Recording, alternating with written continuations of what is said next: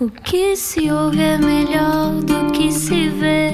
Desliga a TV, era o que faltava. A vida acontece quando anoitecer,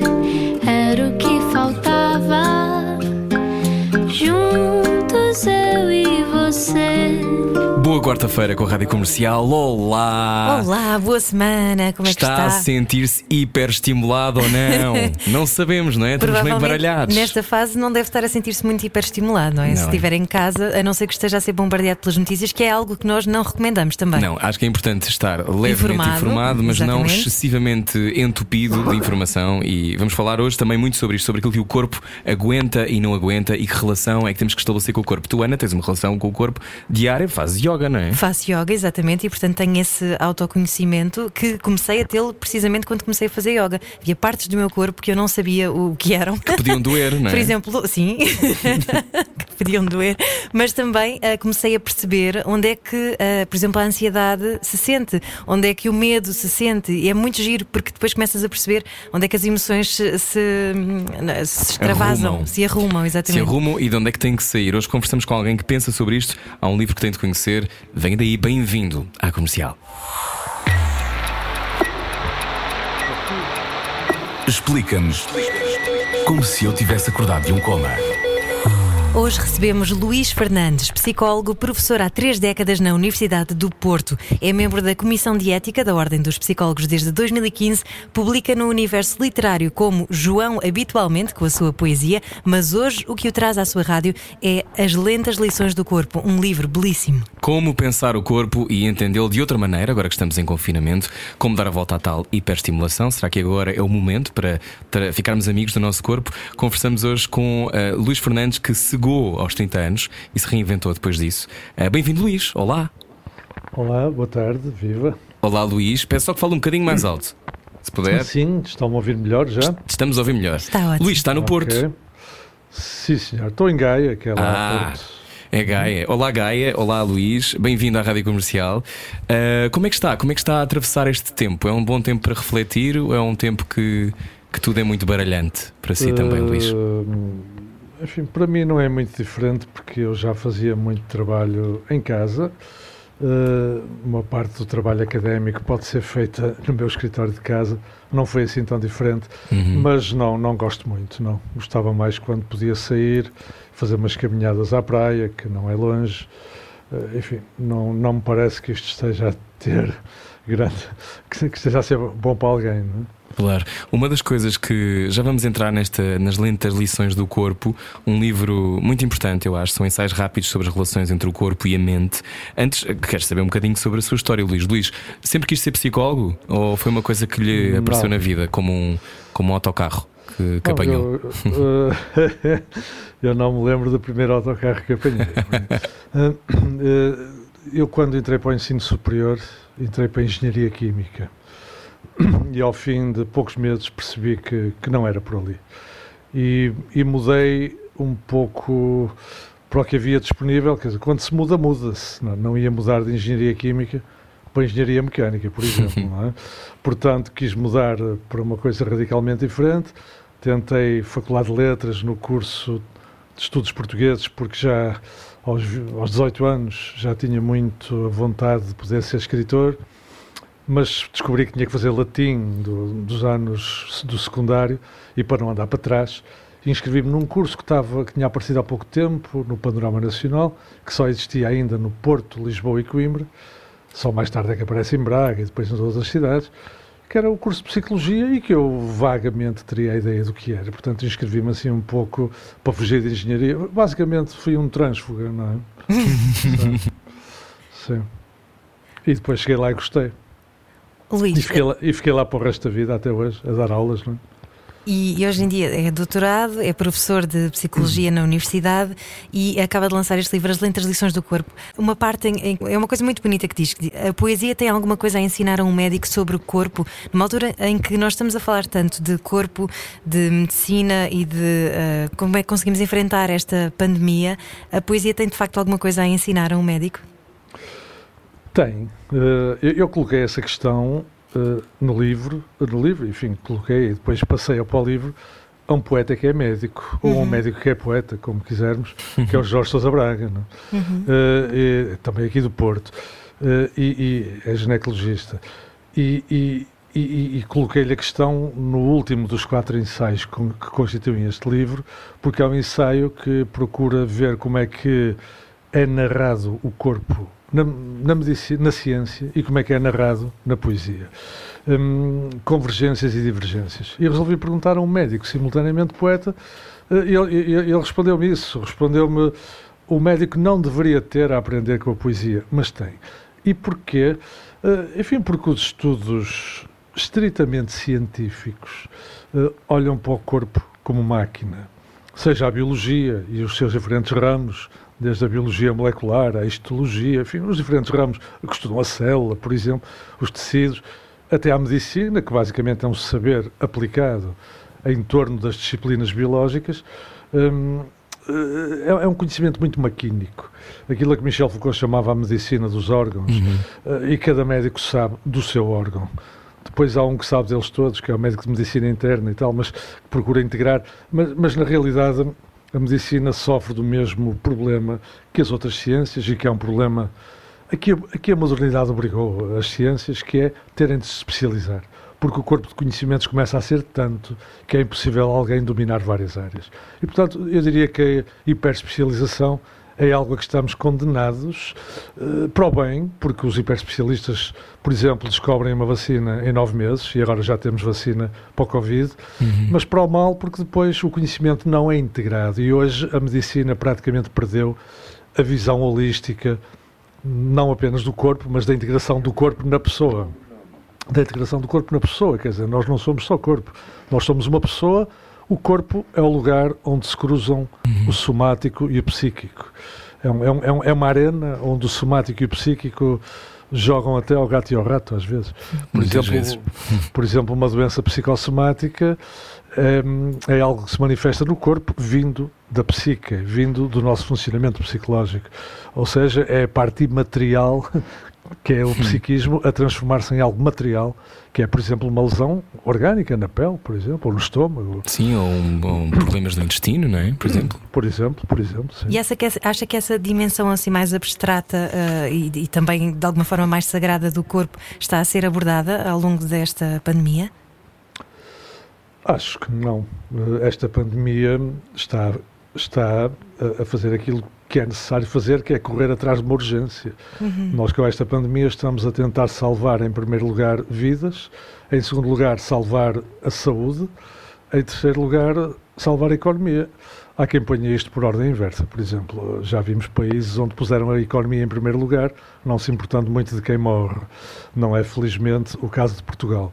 Hum, e, e, portanto, quando se trata de um clima de urgência, hum, ainda não há grande espaço para pensarmos muito em planos mais abstratos, ou se quiser.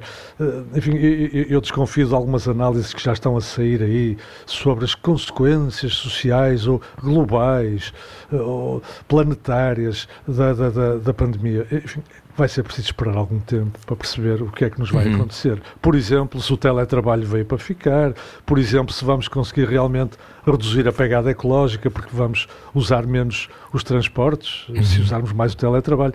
Tudo isto é qualquer coisa que daqui a dois, três, quatro anos vai, vai começar a fazer-se um balanço. Estamos a conversar com o psicólogo e professor universitário Luís Fernandes. Disse numa entrevista à Visão há pouco tempo: a experiência do confinamento é muito dolorosa, sobretudo para aqueles que vivem soterrados em estímulos. Quando a hiperestimulação cessa, ficam nus diante de si próprios. Quem sou eu? Esta é a pergunta que muita gente anda a fazer, eu também. eh, ou seja, acho que isto é uma coisa comum a todos, eh, que é nós vivemos numa espécie de caldeirão de coisas e de repente o caldeirão cessa e de repente nada borbulha, estamos só confrontados Sim. connosco mesmos. Eh, isto pode ser de uma enorme violência, Luís. Pode, pode provocar nas pessoas essa, a sensação de não saberem como lidar com isso. Hum, que na, na primeira, na primeiro confinamento, em março e abril do ano passado, eu acho que muita gente ficou surpreendidíssima. Eu posso falar de mim, por exemplo, gosto de caminhar aqui nos quarteirões em torno de minha casa e, e tal. E, pá, e- e- e deixou de haver barulho de carros, por exemplo. Que era uma sensação que eu só tinha tido uma vez na vida em Veneza, há muitos anos, quando entrei lá para aquelas ruas interiores no meio dos canais. Uhum. De repente percebi que havia alguma coisa de estranho. Não havia barulho de carros. Era água. Um, e a água também, exatamente. Uh, ora bom, a, a pandemia trouxe-nos novas sensorialidades, por exemplo. Trouxe-nos também, se calhar, uma nova maneira de estar em casa, porque tivemos que passar muito mais horas. E houve gente que não conseguiu transformar rapidamente as suas rotinas para se adaptar a isto. E esta gente seguramente sofreu e estará ainda a sofrer. E eu arrisco dizer que muita dessa gente é aquela que está habituada à hiperestimulação, Uhum. que está permanentemente ligada, que vive dos ecrãs, que vive de ecrã em ecrã, que vive nas redes sociais e em que dificilmente para para usar, por exemplo, a tranquilidade, o pensamento, a pausa, Silêncio. o silêncio, o silêncio. Eh, o silêncio tem sempre a ver com o pensamento, que nós não conseguimos estar em silêncio, vem sempre algum pensamento à cabeça. Eh, ou- seja, o, o silêncio não é branco nem cinzento, o silêncio tem, tem imagens, tem ideias sempre. Oh, Luís, mas esta, esta nossa fraca relação com o corpo é uma herança eh, também de uma lógica judaico-cristã, não é? De nós termos medo do corpo. Ahm, será, é- será este, para este tempo ser um, um gatilho para nos aproximarmos finalmente do corpo, até porque o corpo não cessa de gritar, sobretudo quando não está a levar com um açúcar do Facebook ou com outro tipo de droga, não é? É, eh, eu, eu gostava que fosse, mas não, não sei, tenho, tenho francas dúvidas, porque a pandemia vai ser, eh, qualquer dia vamos conseguir, não digo resolver, mas torná-la eh, algo que estando presente, já não de, mo- de modo pandémico, mas apenas como uma, uma infecção que anda por aí e que já não, e para a qual já teremos remédio, vacina, etc. eh, Nós vamos voltar às rotinas antigas, quer dizer, e, e voltar às rotinas antigas, não me acredito que a fascinação que as novas tecnologias provocaram, por exemplo, com as redes sociais, com o YouTube, com permanentemente estar a pôr vídeos, não me acredito que isto desapareça. E, portanto, as pessoas vão regressar ah, a uma vida de cadeira, sentadinhas em frente ao computador ou ao smartphone ou qualquer coisa, e o corpo vai continuar a ser, sobretudo, imagem, que é uma ideia que eu tento explanar bastante no meu livro, é o Sim. modo como temos convertido o corpo numa espécie de, um- de- de- de uma sucessão de imagens com as, quais, com as quais queremos aparecer. E um valor Mimetiz- que trocamos com os outros, não é? É um valor, é uma commodity, numa lógica Sim, anglo-saxónica. Não É o é? cartão de Exatamente. visita também só. É, é, e há, há redes que são só imagem praticamente, não é? Eh, como, que- como quase que já estivéssemos a dispensar a palavra. Aliás, eu tenho, enfim, eu dou aulas a gente com 18, 19 anos, 20, quando entram para a faculdade, na Faculdade de Psicologia do Porto, e, e hoje tenho mais dificuldade em pôr os estudantes a ler textos longos, porque eles gostam de coisas curtas, e isto já é um atenção, não é? efeito. Uh, não, eu não sei se é um déficit de atenção, não quero ser tão pessimista. É um modo diferente de usar a atenção. Usam a atenção de um modo mais distribuído, por exemplo. Isto é, conseguem estar atentos a várias coisas ao mesmo tempo. Enquanto que nós usávamos a atenção de um modo mais concentrado, mais focado. Isto pode estar a criar novos estilos cognitivos de, de percepção da realidade que não são necessariamente negativos. Acontece é que vivemos uma euforia, fruto da novidade, Uhum. destas novas tecnologias que faz com que as levemos ao exagero. Acredito que virá o dia em que as usemos de um modo mais natural e mais parcimonioso Uhum. e provavelmente então aí não, não provocarão tantos problemas como provocam hoje, porque nós começamos a ver a chegar aos consultórios do- dos especialistas, psicólogos, psiquiatras, muitos jovens dependentes dos ecrãs. Era isso que eu ia perguntar, eh, Luís, que é também um perito em edições. Esta, este, isto engancha rapidamente na adição nas redes sociais. Eu falo por mim, eu, eu tenho que apagar as minhas apps frequentemente porque tenho compulsão em ver. Mas faz sentido quimicamente porque libertamos feromonas, não é? Corrija-me se, se estou errada, professor Luís Fernandes. Sim, eu, eu não, não conheço tanto o lado bioquímico das dependências, porque dediquei-me sempre mais aos aspectos socioculturais e contextuais dos fenómenos da adicção. Uh, e, e- e- e, portanto, e estes fatores normalmente vão mais para a questão da aprendizagem que fazemos em grupo, na família, nos contextos onde estamos, e quando estes contextos nos disponibilizam permanentemente o mundo virtual, é natural que façamos uma aprendizagem maciça de virtual e que isto nos torne Uh, por exemplo, eu conheço gente que não, que não, não, não. Olha, por exemplo, falando na massagem, que é o meu hobby que eu atualmente Pois já sabemos, tirou um curso de massagem, não foi há pouco tempo? Há oito ou nove anos. Ah, ok, esqueça. Eu achei que tinha sido há pouco tempo. Estava mal Foi, porque eu, eu, já cá ando há mais de meio século, portanto foi há ah. pouco tempo, para mim. Sim. E, e, portanto, há gente que não consegue desligar-se do telemóvel durante a massagem, não é? Não. Tem que o ter à mão. Não, ah. não consegue. E se eu lhes pedir que façam isso, dão uma desculpa do género: ah, não posso porque o, o meu filho está na escola e vai-me ligar, ou, ou, a minha sogra está doendo, olha um. Olha o dedo mindinho ou qualquer coisa, e não, portanto não, não largam o telemóvel. Portanto, e, e, se, e, e há gente que, quando o larga, desenvolve sintomas de ansiedade orgânicos mesmo, dor, uhum. dor de barriga e por aí fora, dificuldade respiratória. Portanto, isto sinaliza uma dependência uh, igual à que fa fabricamos com substâncias químicas. É? Uhum.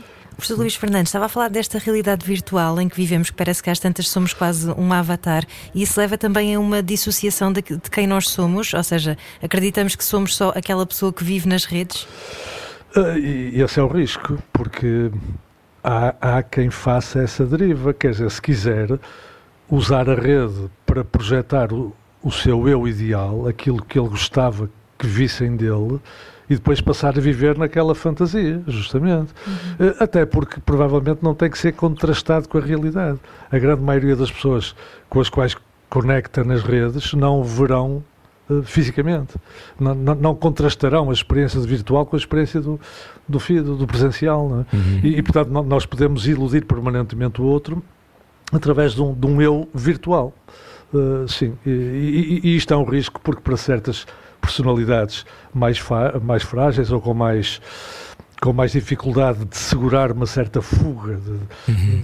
de, pensamento, por exemplo, pode levar para, para patamares arriscados de funcionamento. Sim, de distúrbios narcísicos também, não é? Sim, sim. Aliás, esse é o grande distúrbio da atualidade, é, é o narcísico. Claro. Estava a falar na exposição do corpo uh, no sentido estético da coisa, não é? Porque. Uh, não se pode ser gordo, não é? O que defende um bocadinho também é o esquecimento do corpo, ou seja, nós expomos superficialmente, mas não sabemos abordar aquilo que está cá dentro de nós, a tal, os tais sítios onde as emoções se, se expressam. Parece Sim. que há quase um vazio. Porquê é que nós temos tanto medo de, de olharmos para dentro e de nos sentirmos? Porque não somos educados para o corpo. Nós somos educados uh, para as tarefas que envolvem o cognitivo. Nós queremos que as nossas crianças, a partir dos 4, 5 anos, e logo a partir mais ainda da escola primária, sejam boas nas competências linguísticas, verbais, nas competências numéricas, um, mas já achamos que é menos importante a expressão artística e achamos muito menos importante ainda uh, a aquisição do vocabulário corporal, por exemplo, de, através da prática do desporto, da educação física, através da expressão corporal que pode ser numa arte, no balé, na, uhum. qualquer coisa. E, ou seja, a pessoa ter a noção de que tem um corpo, usá-lo, às vezes magoar-se, porque eh, para perceber os limites. Uhum. E, tudo isto é descurado. Há pais que, sobretudo no ensino privado, que pressionam as escolas, porque isto no público é mais difícil de fazer, mas que no privado pressionam as escolas para dispensarem os filhos da educação física, por exemplo. Uhum. Um, portanto, isto é uma questão educativa e é uma questão que vem mais, ainda de mais longe, porque o corpo era, tinha interesse como máquina para o trabalho físico, uhum. depois com a Revolução Industrial para o trabalho industrial, o, homem certo no, no, posto certo era alguém cuja corporalidade tinha que ser adaptada à máquina, ao esforço, uhum. etc. Bom, e ele era visto como máquina na guerra também, nas sociedades guerreiras. Eh, agora, era sempre um corpo de trabalho. Um outro tipo de corporalidade, de relação consigo próprio, de exploração das ligações com as emoções, por exemplo, como disse aí, eh, isso é completamente secundarizado. E depois, só para finalizar este, este breve percurso por, esta história, digamos, eh, já o referiu aí eh, a questão judaico-cristã, ou a questão da nossa matriz cultural profunda, uhum. também religiosa, que fez do corpo o lugar da animalidade. Quer dizer, a uhum. razão está na cabeça, o animal está de pescoço para baixo e nós não queríamos ser animais. O projeto ocidental da modernidade é um projeto que nos separa da nossa animalidade, ou que tem, que tem essa ilusão. Né? Tem, depois autodesignarmos o animal racional e separarmos-nos do corpo. Hum, e ele é também, ele é também o, zona, ou se quiser, é também o objeto dos tabus e tudo isso.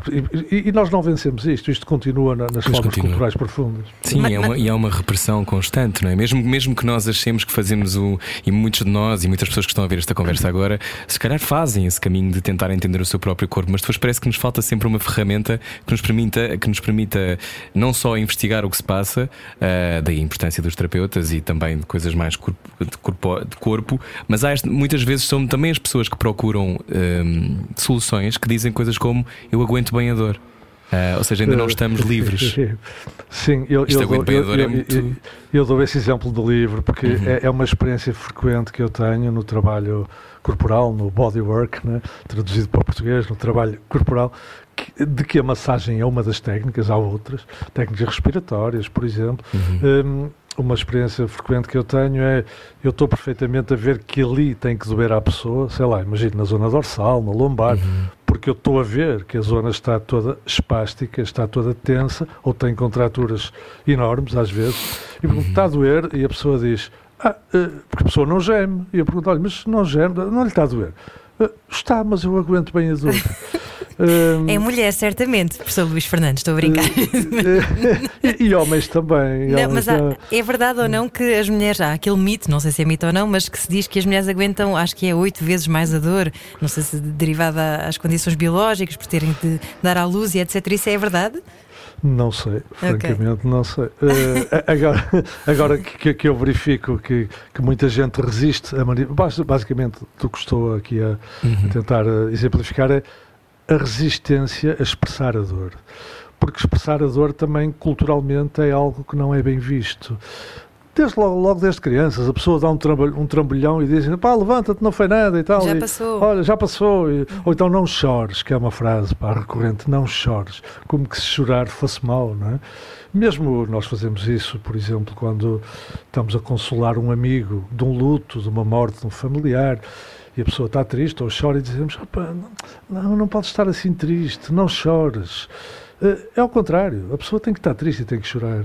Uh, porquê? Então Porque não se deve ignorar a tristeza, professor Luís Fernandes? Não, deve-se permitir à pessoa que expresse as emoções e a tristeza é uma emoção muito importante. E se ficar retida, ela fica a fazer moça cá dentro. Desde logo, uh, ela retém-se fisicamente. Eu, quando quero reter o choro, aperto a garganta, uhum. engulo o ar e comprimo o peito. E depois as pessoas, é frequente chegarem ao gabinete do psicólogo e dizerem, ou do psiquiatra, tenho dores no peito, eh, dói-me aqui, e apontam para a zona do coração, muitas vezes pensando que estão com um problema cardíaco.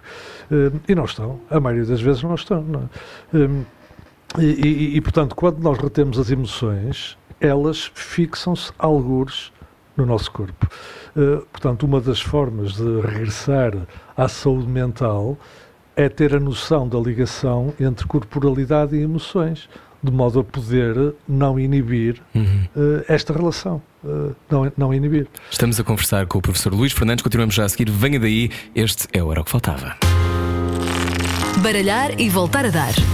Era o que faltava Comercial. Hoje estamos a descobrir as lentas lições do corpo livre de Luís Fernandes, eh, que no livro escreve: Conhecemos-nos bem ao espelho, notaremos a nova borbulha que nasceu, reparamos no acentuar de uma rua, rodamos e vemos como nos veem os outros quando nos apanham de costas, miramos no reflexo das montras quando caminhamos na rua, aproveitamos o espelho de uma casa comercial para espreitar o estado do cabelo, o retrovisor de um automóvel para confirmar o visual. A vida em frente aos outros é um imenso espelho, diante do qual entramos sempre a compor a imagem. Que corpo é este que olhamos no espelho? Continuamos nesta comparação constante, não é? E as redes sociais não vieram ajudar. Luís Fernandes. Não, as redes sociais vieram agudizar isto. Quer dizer, eh, eh, as sociedades ocidentais, à medida que se tornaram. que criaram cidades maiores, com muito mais população, foram criando cada vez mais individualidade, isto é, as pessoas vivem mais consigo próprias, vivem, comparando a grande cidade com a, com a aldeia, com a pequena aldeia, a pequena aldeia é comunitária, toda a gente conhece toda. Nós nas grandes cidades passamos a viver mais uh, lendo o outro através da aparência, porque já não há tempo de conversar com ele, quer dizer, nós vamos na rua e temos que medir se, se quem lá vem é perigoso ou não é, só através do aspecto, por exemplo. Portanto, habituamos-nos à leitura visual. Isto é qualquer coisa que já está dita pela sociologia urbana há muitos anos, Uhum. desde, o- desde o início do século XX. Eh, a- as cidades como máquinas produtoras de individualidade. Ora, quando nós nos transformamos numa sociedade dos indivíduos, em vez de sermos uma sociedade das comunidades, eh, tornamos-nos menos densos na relação com o outro, mais superficiais. E normalmente impomos-nos mais ou mostramos-nos mais através de características superficiais, como o aspecto, por Uhum. exemplo, o aspecto físico. Daí a grande importância da imagem nas sociedades do narciso. As sociedades de indivíduos cultivam o narciso, cultivam a imagem de cada um. E por isso, um autor francês muito traduzido em Portugal, que é o Lipovetsky, Uhum. fala mesmo nas, soci- nas sociedades narcísicas, nós eh, eh, atomizamos a sociedade, atomizámo-la, eh, e a atomização corresponde a um movimento de personalização. Vivemos muito centrados em quem somos, na nossa pessoa, na projeção do nosso eu, dos nossos feitos. Hum, vivemos, enfim, a vaidade é cultivada, digamos assim, A o beleza. aparecer é? a beleza, a vaidade nas suas várias formas. Pode ser a beleza, pode ser a inteligência, que nós confundimos normalmente com o falar bem. é? Quando vemos um indivíduo que fala bem, é muito inteligente. Hum, Às vezes não é. Às vezes não é. Professor Luís Ah, Fernandes, sim. então o caminho para nós conseguirmos eh, lidar melhor, por exemplo, com esta fase difícil das nossas vidas poderá ser deixarmos de estar só no nosso umbigo e tentarmos olhar mais para o outro e ajudar o outro? Sim, e eu acho que, por acaso, se, de- se alguma coisa de bom esta pandemia trouxe, foi isso. Tanto ao nível da vizinhança ou, ou dos familiares que se preocupam uns com os outros, como ao nível das vizinhanças europeias. Por exemplo, a Alemanha vai fazer chegar médicos a Portugal, outros países disponibilizaram serviços de saúde para nós. Eh, eh, bom, enfim, e, e- portanto isto tem mostrado hum, uma solidariedade que, pelos vistos, conseguimos acionar quando vemos quando vemos a morte à frente. Basicamente o que está a acontecer é isso, estamos a ver a morte à frente. Eh, e, e- Uhum. e, portanto, e- eu diria que este é o lado bom, é o de uma certa restauração da, da comunitas, não é? De, de um, de um espírito comunitário. Ao longo da primeira, do primeiro confinamento surgiram, até na comunicação social, muitos exemplos de- das pessoas se recriarem aprendendo a viver juntas ou aprendendo a fazer coisas para se distraírem umas às outras. E eu este lado achei, achei muito curioso. Não é? Professor Luís Fernandes eh, já nos falou sobre também o seu lado de massagista. Há pessoas que não gostam de receber mensagens. Sim, também digo isso no livro eh, e, e- mais uma vez ligo ao aspecto psicológico. A massagem, eh, este, este gostava de sublinhar, este livro não é sobre massagens, nem é sobre educação física, portanto, é sobre relações entre o nosso lado psicológico e o nosso lado corporal, ou se quisermos, podemos mesmo falar de uma psicologia corporal, que é muito pouco cultivada em Portugal, eh, não tem praticamente presença nos cursos universitários ou na investigação mais tradicional, Uhum. mas ela existe, tal como existem técnicas de ajuda ao outro, psicoterapias, que se designam por psicoterapias corporais. Hum, Mas realmente há pessoas que não gostam do toque, essas não vêm à massagem, não é? Uhum. Eu sei porque, porque eu quando andava ah, assim a fazer as minhas primeiras eh, investidas no campo da massagem, ia convidando pessoas conhecidas, amigos e amigas e tal, para- até para eu treinar, não é? E muitas delas diziam: Não, eu não gosto, eu não, eu não gosto disso, eu não gosto que me toquem.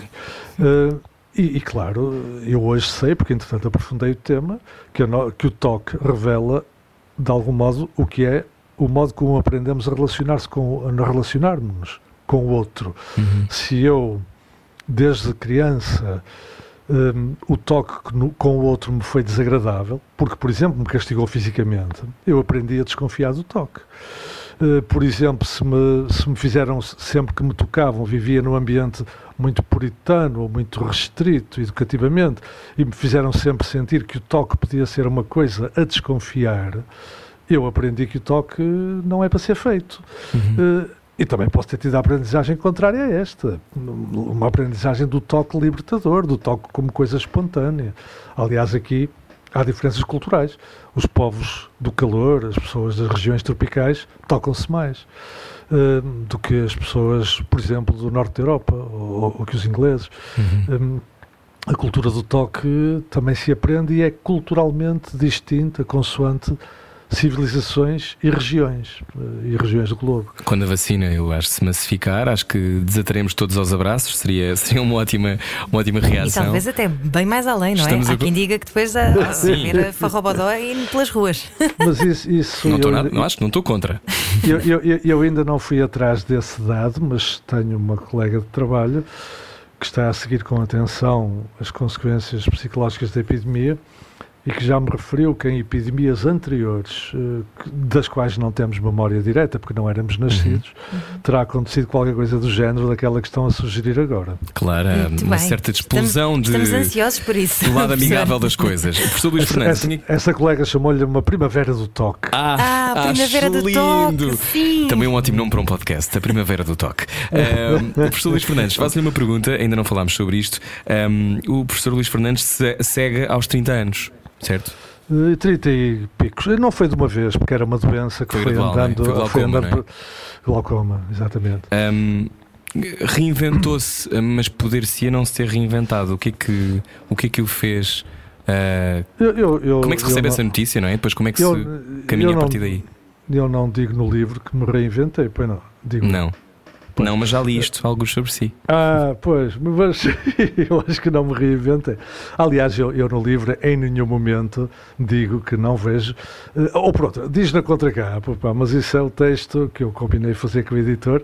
Já agora dizer que o editor o, da Contraponto, o Rui Conceiro, que, Uhum. que eu gostava de deixar uma palavra, porque fez um excelente trabalho, desde logo na forma como apostou num texto que pode não ser muito consensual do ponto de vista dos ambientes académicos mais, Uhum. mais convencionais, mas que eu também de resto tentei que fosse um texto que, que chegasse a grande público e que chegasse combinando uma narrativa tem o rigor da ciência com a minha costela, a minha vertente literária, contando histórias que ilustrem, que ilustrem o material científico, digamos assim. Sim, Gonçalo Portanto, Tavares diz um percurso a pé e passo andante pelo corpo, um percurso lúcido e divertido, familiar e imprevisto. Ó professor, mas perde a Justamente. visão e depois começa a fazer massagem terapêutica. Consegue Hum. ver-se através das mãos? Eu entre o perder a visão e eu, fazer, e eu começar a fazer massagem mediaram 15 Passou anos. muito tempo, claro. Sim, eh, e, e- e, portanto, o, o- o- quer dizer, eu diria que eh, a questão da cegueira não me reinventou, mas obrigou-me a novas adaptações que foram um teste muito forte eh, a quem é que eu era, não é? E, Agora, ninguém, e eu gostava, e eu acho que é importante dizer isto agora que tenho a possibilidade de o fazer ao microfone, ninguém eh, sai de uma deficiência do ponto de vista psicológico, porque fisicamente nunca se sai dela, mas do ponto de vista psicológico, ninguém sai de uma deficiência sozinha. Sai quando o contexto lhe permite fazê-lo. E o contexto, os contextos mais importantes para mim foram, desde logo, o familiar, em primeiro lugar, e o modo como toda a gente que lida e que lidava comigo não fez disto um problema, como nenhum amigo fez disto um problema, como eu continuei a ter a minha vida social, como continuei a sair com os amigos porque eles vinham-me buscar a casa quando, eu ainda, não- quando eu ainda não conseguia sair de casa sozinho. Ainda hoje não consigo lá muito porque eu viciei-me em andar atrelado aos amigos, pronto. E, hum, andar de bengala é muito difícil. E, e, em segundo lugar, o contexto laboral, quer dizer, a faculdade onde ainda hoje trabalho eh, foi sensível à minha situação e perguntou-me o que é que eu precisava para me adaptar, desde logo o software de computador para o efeito, enfim, e, e, e- e não senti nunca em nenhum momento que, por exemplo, os órgãos a que pertencia na minha faculdade, Conselho Científico, etc., continuei a pertencer, continuei a ser eleito para estes órgãos. Ou seja, tive a percepção de que a minha competência não tinha diminuído. Isto só é possível se os outros à nossa volta não passarem a olhar para nós como alguém que agora é um cego e continuarem a olhar para nós como uma pessoa que se chama Luís, que é psicólogo, que é professor, que trabalha, que faz isto, que faz aquilo. E esta é toda uma pedagogia que ainda tem muito caminho para fazer na nossa sociedade. Porquê é que acha que, que ainda temos esta necessidade de apontar a diferença? Porque somos animais. eh, no, no bom sentido do termo, quer dizer, nós somos animais e os animais reagem à diferença. Eh, aliás, na- nas sociedades animais, o- os, os animais com defeito não sobrevivem, morrem, não é? porque os outros não são capazes de o ajudar, embora haja exemplos uh, espantosos, às vezes, em grupos de primatas, em elefantes e até em baleias, uh, mas no geral a deficiência física corresponde a uma condenação à morte porque a natureza não tolera o mais fraco e Darwin já uhum. nos explicou porquê há muitos anos. E esta nossa componente animal continua, que é também a que está na base do racismo, por exemplo, nós achamos que o outro, porque fenotipicamente tem uma diferença, uhum. então, então já não é um dos nossos. Quer dizer, eh, isto é uma reação de pequeno grupo primático, digamos assim. Uhum. É o nosso lado macaco, pá. oh, oh, professor Luís, uh, mas diz que hoje, uh, quando conhece alguém, imagina-lhe uma cara, não é? Porque durante 30 anos viu. uh, sim, sim, exatamente. Durante 30 e tal anos vi. Pois, porque, repara, quando se viu durante tantos anos, o nosso cérebro fez um arquivo enorme de imagens. É? Uhum. Esse arquivo está cá, porque nós, felizmente, temos uma memória que perdura a vida toda, até que um belo dia começa a degradar-se, mas uhum. quero crer que a minha ainda não começou nesse processo, a não serem pequenas coisas, porque a idade, a idade vai avançando. Posso não decorar com tanta facilidade o número de telefone, por exemplo. Sim, mas, quer, claro. mas, mas quer dizer, nós temos um, um arquivo de imagens enorme e eu continuo a ver à minha maneira. Eu, se, estiver com um conjunto de pessoas e elas disserem: Olha, daqui vê-se uma vista bonita. Uh, e eu começo a imaginar a vista e, e, até acho que estou a ver às tantas. E depois venho para casa e acho que vi aquilo. Uh, mas não vi, como é evidente. Mas, acho, ah, eu, eu dou por mim a achar que vi. E, e, e acontece-me isso quando conheço uma pessoa nova e por qualquer razão a voz dela me lembra alguém que eu já conheci, uhum. aquela pessoa passa a ter aquela cara. Portanto, eu, eu passo a vê-la com aquela cara e, e, passa a ter cara para mim. Não é? Uhum. E se calhar também consegue ler o corpo com as suas mãos à medida que vai fazendo as massagens ah, terapêuticas. Sim, isso, isso, isso, é claro. Ganha superpoderes, não é? Uh, não, uh, educamos o tato e, portanto, passamos a ver com o tato de um modo que não vemos quando temos visão, porque não precisamos.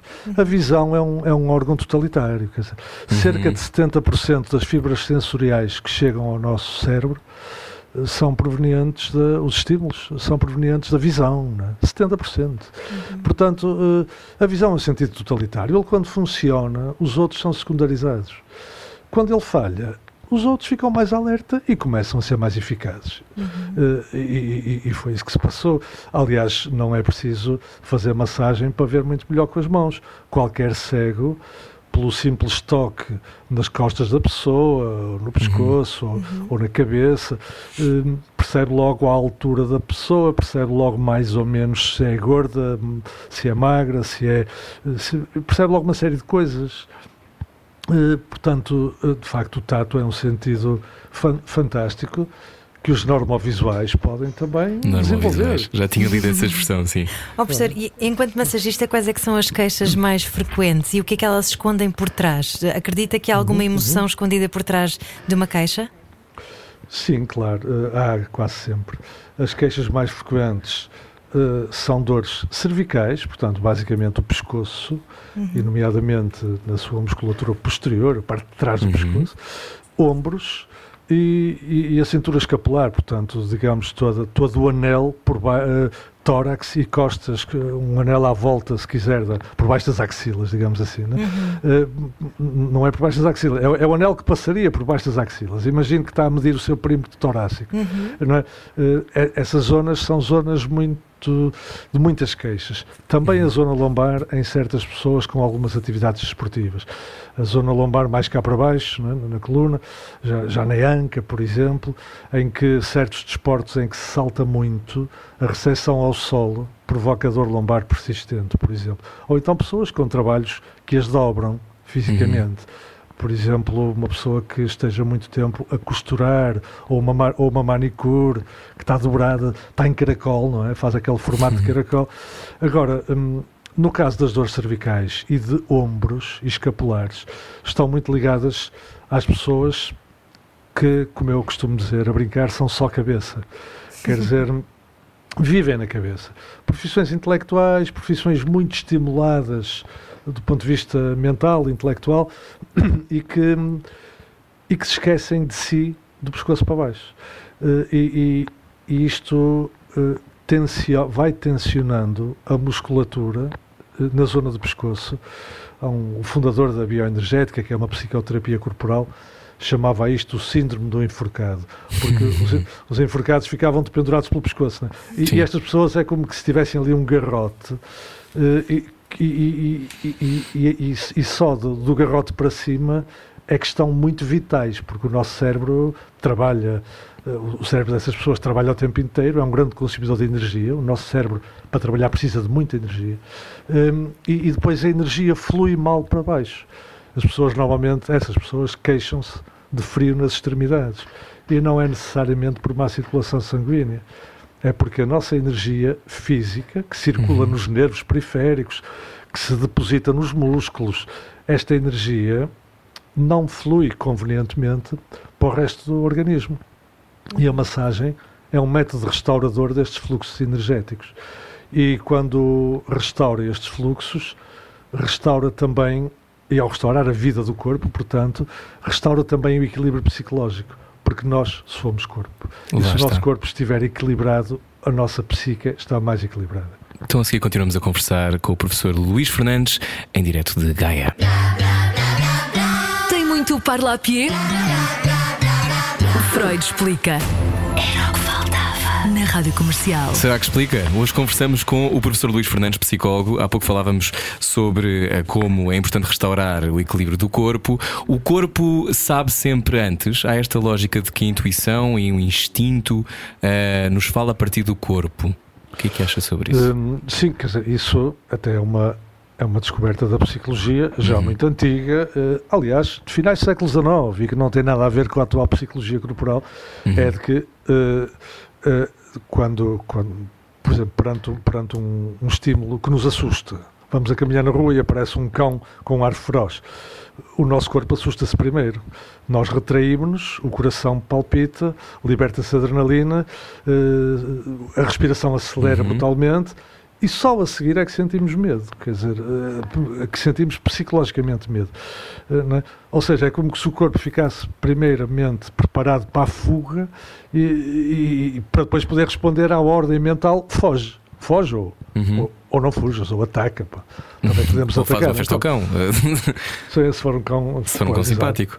Se for um cão simpático. Quando, quando, ehm, quando vai, eh, quando recebe pessoas ehm, com- no, no seu consultório, dá, dá consultas assim, de psicologia? Não, eu não, Não, não faço é? clínico, não sou psicólogo clínico. Achava Eu- que podia eu- fazer isso. Mas ehm, a sensação que dá é quando, quando, quando converso com, com amigos meus nesta fase e com outras pessoas, é que eh, não sabemos interpretar as mensagens do corpo. Ou seja, eh, de repente há uma ansiedade que surge, ai, não sei porque é que isto não está a acontecer.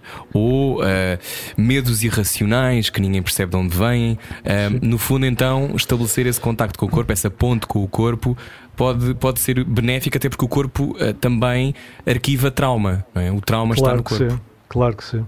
Eh, bom, eu não sou psicólogo clínico, mas Uhum. trabalho, enfim, a, a clínica é mais ou menos transversal à atividade do psicólogo e, portanto, na área a que me dedico, Uhum. que é dos comportamentos desviantes, marginalidade, hum, zonas, zonas das cidades que são problemáticas, o- Uhum. onde trabalha como psicólogo comunitário e tal. Esta é a minha área de especialidade.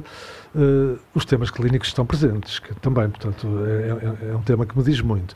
Agora, eh, referia-se a que, como é que foi que me perguntou? Se o trauma, ou seja, se eh, também através do. Podemos resolver o trauma também a partir do corpo, não é? Não, não tem que ser apenas Sim, uma conversa sobre. Muitas vezes as pessoas não percebem que certos sintomas físicos, desde dores, eh, por exemplo, dificuldades respiratórias, sensação de pressão no peito, Uhum.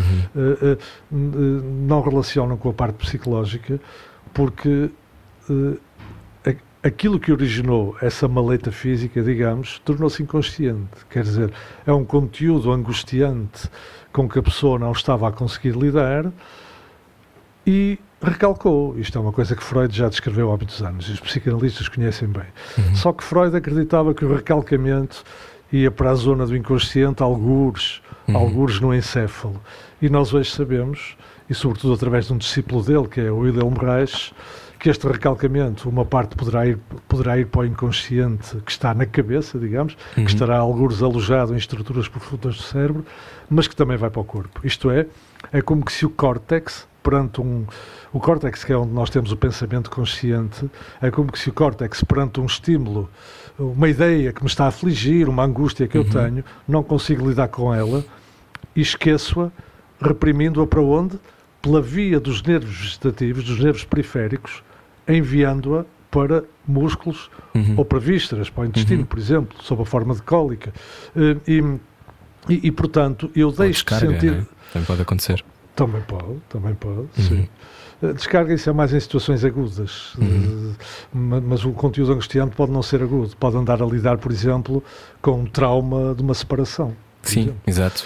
O corpo informa, não é? Vai informando. Eh, sim, e o, corpo vai recebendo aquilo que a cabeça não é capaz de, de digerir, digamos assim. Uhum. E, portanto, isso vai passando para o corpo pela relação entre o sistema nervoso central e o periférico e fixa-se algures numa estrutura corporal. Muitas vezes no músculo. O Lil uh, Reis falava das couraças musculares, que são, olha, as tais rigidezes que eu falava um bocado no pescoço, por exemplo, nos omoplatas. Uhum. E, e, e, portanto, é como se a angústia se fixasse no corpo, deixando de ser perceptível para o sujeito. Portanto, a pessoa diz: Ah, eh, eu digo-lhe, estás com um aperto no peito, se calhar tem a ver com. E a pessoa diz: Não, mas eu não ando nervoso. pois não, porque a pessoa já resolveu os nervos inconsciencializando-os, tornando-os inconscientes. E nasceu-lhe um tentáculo na testa, é preciso ter cuidado. Professor, eh, neste seu livro, As Lentas Lições do Corpo, ah, há uma parte em que fala da depressão, talvez um dos problemas de saúde mais importantes, ah, de saúde mental mais importantes da nossa época, ahm, e, e diz que tem muito a ver também com a nossa saúde espiritual que regula os fluxos energéticos. Explique-nos isto. Certo. Eh, De resto, há toda uma corrente eh, de estudos em psicologia, eh, se quiser, das ciências psicológicas, em que isso é genérico, vale para a depressão como vale para outras coisas. Eh, Que é, eh, nós temos uma vitalidade, cada um de nós tem um determinado grau de vitalidade que tem a ver com a nossa predisposição para a ação. Uh, se quiser, a nossa motivação. Nós acordamos de manhã e sentimos-nos motivados para qualquer coisa. Ou não, não é? Trabalhamos não. por objetivos, é isso? Uh, sentimos motivados, ou porque vamos trabalhar e gostamos, ou porque nesse dia há um passeio, ou porque vamos estar com o António, que é o nosso grande amigo, ou com o António, ou com, bom, enfim. Seja, há, há- há toda uma série de razões para nos sentirmos motivados. E quando isto acontece, a vitalidade está em alta, isto é, transforma-se em ação. Nós fazemos coisas. Ora, se a vitalidade for retraindo, porque o contexto nos é desfavorável, porque nos acontecem coisas com as quais não conseguimos lidar eh, convenientemente, a vitalidade pode diminuir. E quando ela diminui, o nosso sistema de ação fica mais inibido. Nós diminuímos o nosso raio de ação, se calhar mexemos-nos menos, se calhar não saímos tanto de casa, e quando vamos a ver, começa a instalar-se um sentimento de não ser muito bom acordar de manhã. E, indo por aqui fora, podemos chegar à depressão. Está um Portanto, bocadinho a descrever a pandemia e as pessoas que estão em casa e que não têm, se calhar, emprego nesta altura, não não é? é? Sim, de facto, de facto. Ma- Mas, mas é, é- é importante sublinhar esta ideia. O nosso estado psicológico pode ser uma porta aberta à instalação da doença, tanto da doença mental como da Uhum. doença física, e, portanto, a resistência psicológica previne a saúde física. Eh, isto é, eu quando sentir que tenho problemas com os quais não consigo lidar, Uhum. em vez de os deixar arrastar, devo arranjar maneira de conseguir eh, equacioná-los. Ou com a conversa com o meu ou a minha melhor amigo, ou descarregando a- a- os meus nervos pá, da maneira que me for possível, que eu sei que me alivia, mas não descurando o problema. Ou, em última análise, procurando um profissional da área da consulta psicológica, da psicoterapia, etc. Porque se mantiver a saúde psicológica, seguramente a saúde física é mais forte. E é por O, isso. fi- o- o físico não trabalha sozinho. Claro. Às vezes há quem, eh, para tentar lidar com, com todas estas dificuldades, mergulha na adição, não é? Usa coisas para tapar as suas ansiedades, nervosismos, eh, dúvidas eh, que, que podem ser de vária ordem, mas descende para a adição, não é? Vai para bebe mais álcool, ou, Ou toma come mais mais, ansiolíticos. ou tem mais, de repente tem uma adição ao sexo. Um, isto que eu estou a dizer é um disparate ou é mesmo não, assim? não, é, é mesmo assim. Não é? E, e de resto, muitas vezes não acontece de modo, de modo próprio da pessoa. Muitas vezes é o modo como se pratica medicina que empurra as pessoas para a forma como a primeira solução que se dá ao problema é o psicofármaco, É é o medicamento, Uhum. é o antidepressivo, é o ansiolítico, antes de saber porque é que a pessoa está a viver uma tristeza, a viver uma ansiedade. Eu, eu percebo que muita gente que trabalha na área médica não tem tempo, porque os consultórios dos centros de saúde estão cheios, porque os serviços de psicologia nos centros de saúde são ainda muito insuficientes para as necessidades. Há muito poucos psicólogos a trabalhar nos centros de saúde. Hum, e, e o que é incompreensível, porque nós sabemos como a psicologia a médio prazo poderia representar muito muita poupança do ponto de vista económico, Claro. por exemplo, re- re- reduzindo o absentismo no trabalho, por exemplo. Obviamente. Sim, sim. Eh, e, portanto, é- é- era dinheiro em caixa, não no imediato, mas no médio prazo. Mas não se tem apostado nisso. E, e- e, portanto, muitas vezes as pessoas enveredam pela via medicamentosa e nem sequer é porque elas tenham pensado que era o melhor a fazer. É aconselho médico. E eu aqui não hesito em dizer que há práticas médicas, eu não estou a generalizar, mas estou a dizer que há práticas médicas que são demasiado ligeiras a enverdar pela via eh, psicofarmacológica. E, e, claro, isso pode depois, em certas personalidades frágeis ou problemáticas, pode ser a porta para, uma adicção. Ou Uhum. adicção a drogas legais, antidepressivos, que depois se tomam para o resto da vida. é? Uhum.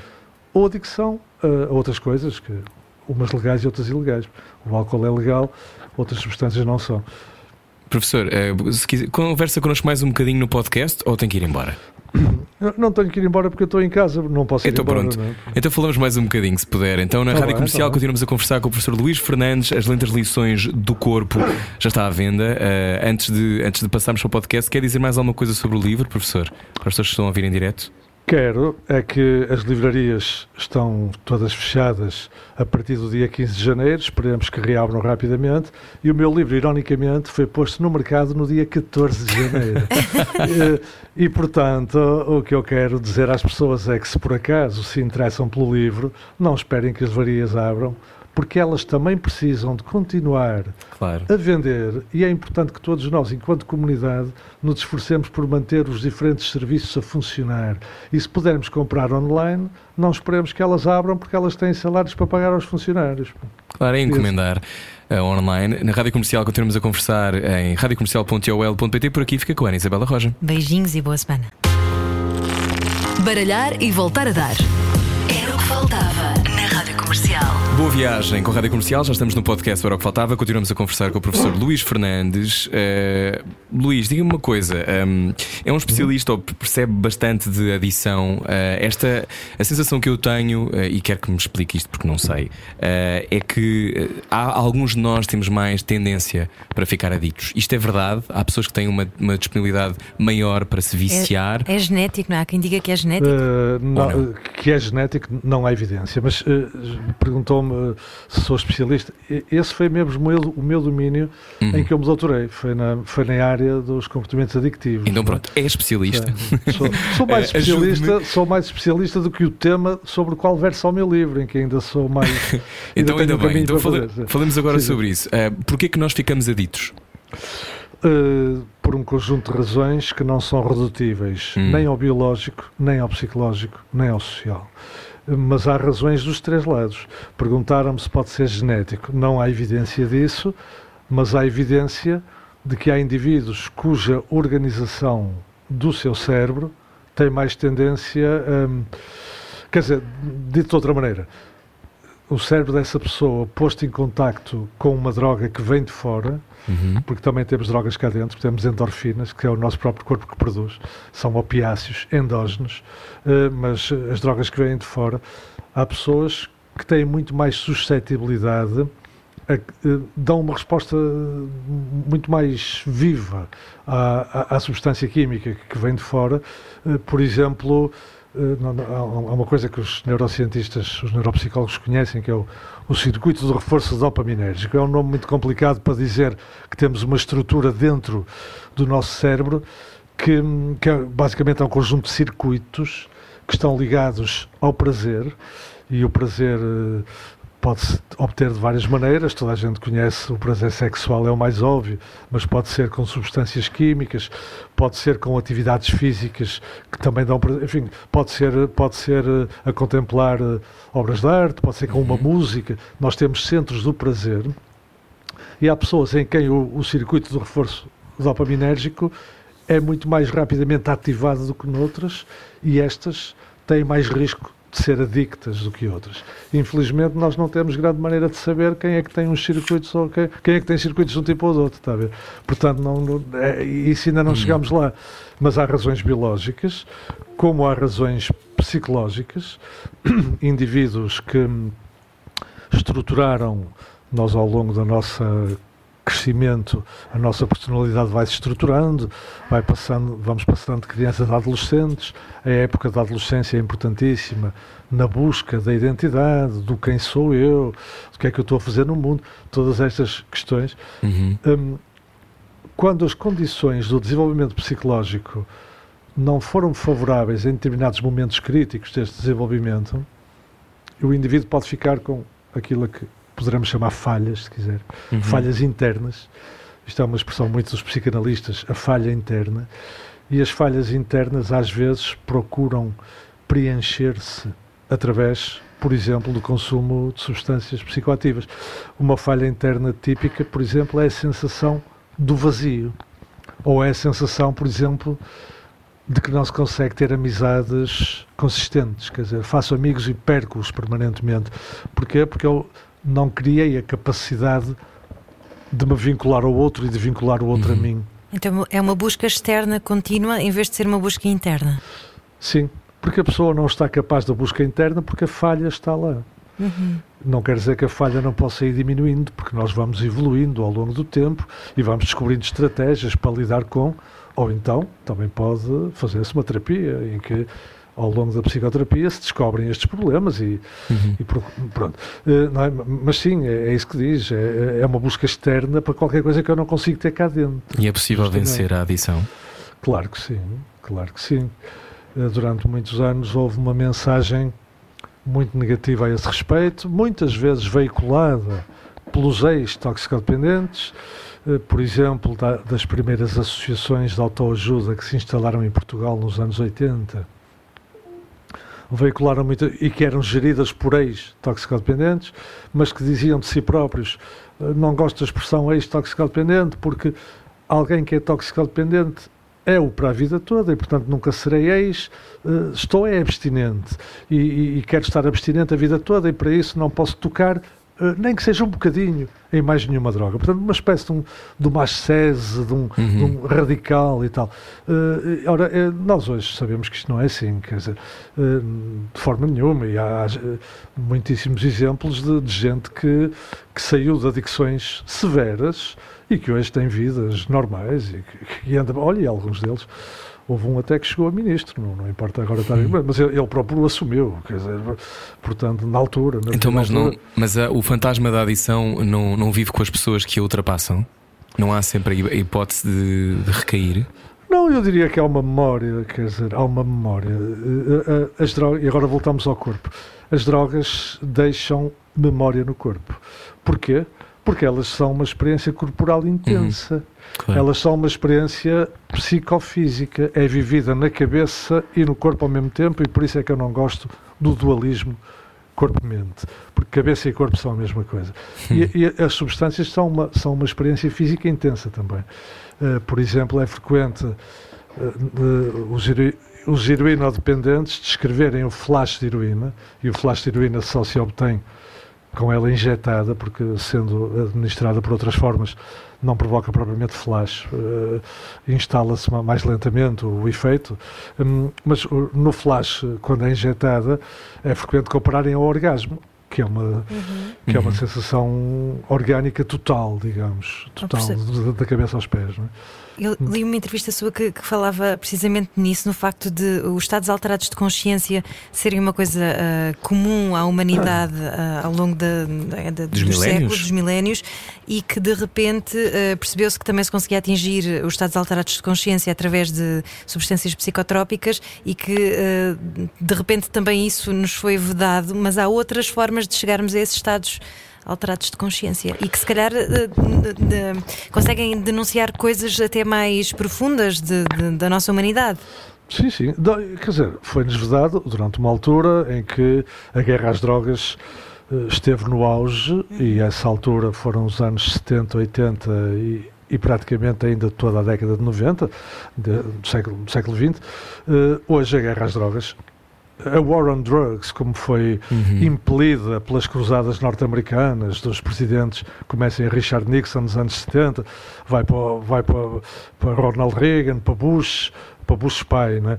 Portanto, o, os Estados Unidos transformaram-se numa espécie de um arauto mundial da erradicação da droga e tal, perseguindo-a ferozmente. Uh, ora, uh, isso hoje é um modelo ultrapassado, é um modelo que sofre críticas de todos os lados. Uhum. Claro que ainda não vencemos o proibicionismo, claro que não, mas ele hoje não, não conhece a forma feroz, pelo menos nos países democráticos e, e, onde, e onde as polícias são escrutinadas e onde a justiça funciona, é um Estado de Direito, ele hoje não, não é o que foi. E, e de resto, e de resto, olha, essa War on Drugs impediu proibiu liminarmente que experiências que estavam a ser feitas com drogas alucinogénicas, uhum. com LSD, com a mescalina, nos anos 60, estavam a ser eh, feitas experiências com fins terapêuticos.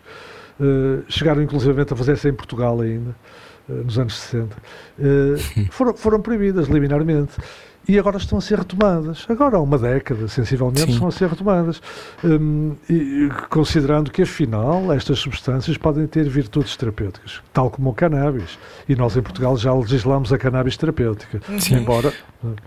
Portugal, de resto, uh, teve alguma coragem, não é? No, no, nos últimos 30 teve, anos. Teve muita coragem. Portugal eh, foi, foi exemplar, de algum modo uhum. ainda é, porque o passo que Portugal deu, a grande maioria dos países ainda não o deu e, por consequência, nós continuamos a ser apontados como um exemplo internacionalmente.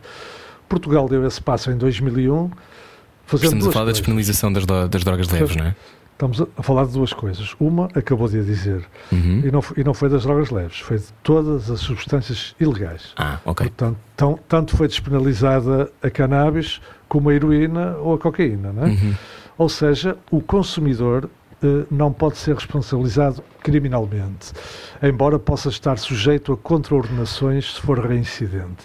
Isto é, se for apanhado a fumar haxixe na rua, em espaço público, ou a snifar coca ou qualquer coisa, uhum. a polícia pode conduzi-lo não à esquadra, não ao tribunal, mas sim a uma estrutura chamada Comissão de Dissuasão da Toxicodependência que é uma estrutura parajurídica. Não é um tribunal, mas também não é um gabinete de, de psicólogo ou de psiquiatra. É uma estrutura na qual lhe vão fazer avaliação do risco de dependência. Hoje há instrumentos, instrumentos eh, que têm a ver com questionários, com checklists, etc., que podem identificar risco de, do indivíduo ir agravar os seus consumos.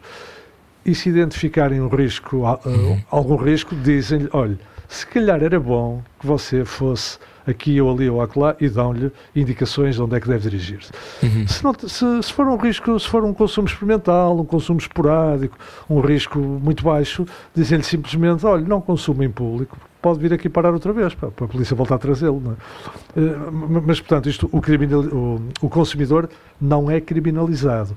Uh, está na forma de contraordenação apenas, porque se ele insistir, se for uma segunda vez à Comissão de Dissuasão das Drogas, por exemplo, pode pode, pode haver, pode, enfim, pode, podem ser eh, prescritas algumas uhum. proibições, digamos assim. Por exemplo, de frequentar, de, de, de frequentar certos lugares, claro. uh, pronto, onde vai comprar e não sei o quê. Mas Portugal fez essa coisa de descriminalizar todas as drogas e fez uma segunda muito importante, que não é tão salientada, mas que é criar equipas de proximidade que normalmente se deslocam em carrinhas, são constituídas por psicólogo, enfermeiro, assistente social e vão aos lugares onde havia mais sofrimento em torno das drogas duras. Toda a gente conhece, eu falo do Porto, que é a minha cidade, Uhum. toda, a gente, toda a gente conhecia o Aleixo, Uhum. o, o Bairro do Cerco, o São João de Deus, Cá em Lisboa, o Casal Ventoso. Com certeza, por exemplo, Uhum. a, pedreira, a Pedreira dos Húngaros, a Cova da Moura, por, pá, as Chelas, por exemplo, que, que esteve muito, andava na- sempre nos mass media, o, o a zona J de Chelas. E, bom, e, e- e, portanto, estas carrinhas vão com profissionais a essas zonas fazer o quê?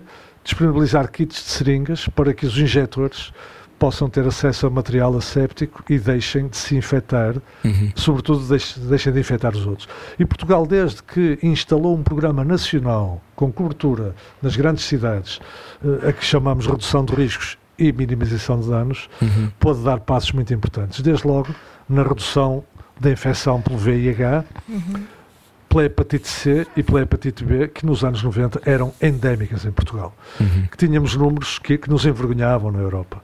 E nós conseguimos, em poucos anos, dar um grande passo aqui, também no interior do sistema prisional. Eh, as prisões viviam uma situação de, muita, de uma crise interna enorme. Havia seringas nas prisões, havia heroína lá dentro. Uhum. Isto nos anos 90. E a redução de riscos, também feita em meio prisional, hum, pôde de facto inverter esta, esta curva de crescimento que estava a acontecer. E portanto, Portugal tem uma política que é Uhum. reconhecida internacionalmente. Ainda existem salas de chuto? Uh, só existem agora há dois anos para cá, não existiam. Isto é, a lei de 2001 contempla a criação dessas salas. Uhum.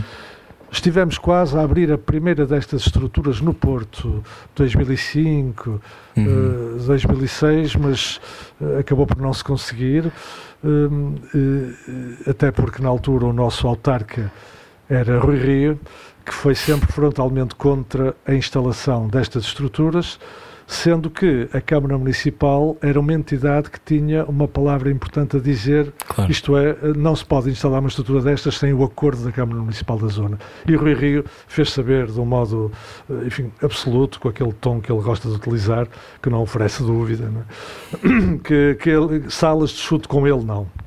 Eh, Bom, e, e, de facto, isto foi-se arrastando. É um tema que não é simpático para os políticos, porque todos eles tinham medo que abrir isto no município deles tivesse consequências políticas Uhum. porque mui- muita gente, sobretudo com pouca informação na área das drogas, pensa que isto seria um chamariz para trazer mais, entre aspas, drogados para a zona. é? Uhum. E, portanto, a própria população não quer, muitas vezes. Chamamos a isto o síndrome not in my backyard. Não, é? Epá, Não no esse- meu quintal, não é? Exatamente, ponham-me isso onde quiserem, mas aqui não. Quer dizer, e à conta disto, de andar a empurrar daqui para ali, a lei é de 2001 e só há dois anos é que conseguimos abrir uma em Lisboa, na- penso Sim. eu, que perto da moraria. Sim. Na moraria mesmo. É perto da moraria. A minha pergunta é: ah, qual é o benefício de uma sala de chuto? Ah, para quem nunca pensou nestas temáticas, uh, porquê, que, porquê que uma sala de chuto pode ser importante ah, no controlo e, e também no quase no devolver de uma vida, não é? De, de ajudar na. Uhum. Tem a ver com isto, não é? Tem a ver com a terapêutica também, não é? Pode ser, tem, tem. Pode ser importante para o indivíduo e para a comunidade. Pela- para a comunidade, porque se o indivíduo tiver um lugar de consumo seguro, não vai estar na rua, não vai estar no vão de escada do prédio, Uhum. não vai estar nas traseiras do bloco, não vai estar nas traseiras do jardim infantil e depois desfaz-se da agulha e, e manda Fica ao ar e, Uhum. e ela cai dentro do jardim infantil, como eu conheci no bairro da Sé, que a primeira coisa que as educadoras faziam de manhã era varrer as seringas antes das crianças entrarem, não é? Pronto. Portanto, em primeiro lugar, a comunidade tem a ganhar com a higienização da zona onde se vive. Em segundo lugar, o consumidor tem a ganhar com poder ter acesso a, a kits eh, limpos, novos, Uhum. eh, portanto, fazendo um trabalho como o que fazem as carrinhas que vão ao- a- aos territórios psicotrópicos, como eu digo, pode fazê-lo em ambiente seguro. Sabe que uma coisa que se verificava muito, e eu trabalhei em vários bairros no Porto, fi- fiz trabalho de, de etnografia, de investigação Sim, sim. etnográfica aí, e uma coisa que se verificava muito era quando os consumos eram a céu aberto, algures num canto do bairro, muitas vezes os toxicodependentes eram alvo de violência, até de, até de, de adolescentes, por exemplo, do bairro, que não os queriam ver ali e apedrejavam-nos, por exemplo. Hum, ou eram alvo de, de- de investidas da polícia nem sempre feitas dentro dos cânones do que deve ser o comportamento das forças de segurança. Eh, Ou seja, estou a falar de violência policial Uhum. que existia e que ainda existe, embora não seja, não seja um padrão, não é um padrão, mas existe. E enquanto existir, tem que se falar nela. Não é? Eh, E, portanto, ora, trata-se também de defender o utilizador de drogas de toda esta violência cotidiana instalada nas comunidades. Para também ele se poder reerguer, não é? Porque quanto mais É. violência, mais a coisa, mais o ciclo aumenta, não é? O ciclo da Claro. marginalidade, o ciclo da. Com certeza. Uhum. E, e- e- e- violência gera violência, porque Claro. depois há um dia qualquer em que, em que alguém se, se aborrece e pega num paralelepípedo e atira atira a cabeça de alguém que vai a passar, não é? Claro. Eh, pronto, c- como, como o bairro do Aleixo, por exemplo, tinha, tinha torres de 13 andares e de vez em quando choviam coisas de lá de cima, do décimo andar, ou que Uhum. uma, vez, uma vez choveu um motor de um- uma moto. Tá, se for a passar por baixo morre imediatamente. não é? Claro. Portanto, bem, o motor da moto era dirigido à polícia que estava cá em baixo. Portanto, isto, violência gera violência depois, não é? Eh, e ninguém tem a ganhar com isto. As salas de consumo têm a vantagem de permitir depois, tendo técnicos que estão lá, criar relação com os utentes que vão lá diariamente Uhum. e, ao criar relação, quando eles quiserem, puxá-los a cuidados mais estruturados, podê-los levar a um centro de tratamento, por Uhum. exemplo.